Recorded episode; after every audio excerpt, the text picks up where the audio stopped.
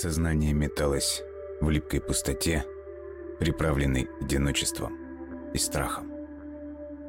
То, что когда-то было личностью, превратилось в растекающийся кисель.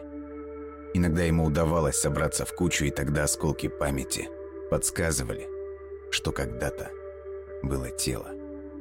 Были руки, ноги, голова. Был голос. И тогда оно пыталось кричать. Оно билось о невидимой границе собственного сознания в надежде достучаться до кого-нибудь. «Помогите!»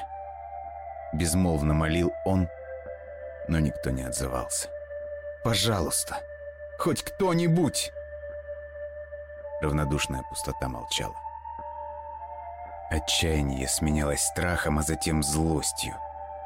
Потом личность коллапсировала, и попытка начиналась снова. Однажды что-то изменилось. В чистилище на секунду промелькнуло еще одно сознание.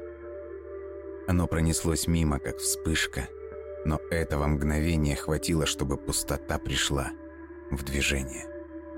Личность, которая до этого не могла обрести форму, потихоньку собралась в новую конструкцию на фундаменте обиды и злости.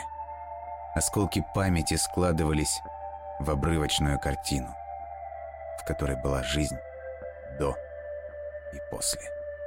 Голоса детей. Человек, который говорил, что не нужно бояться, и все будет хорошо. Но хорошо не было. Была ужасная боль и вечность мучений в пустоте. Это лицо вызвало ненависть. Это лицо давало цель. Это лицо и было целью. Помнишь то место, куда мы хотели сбежать?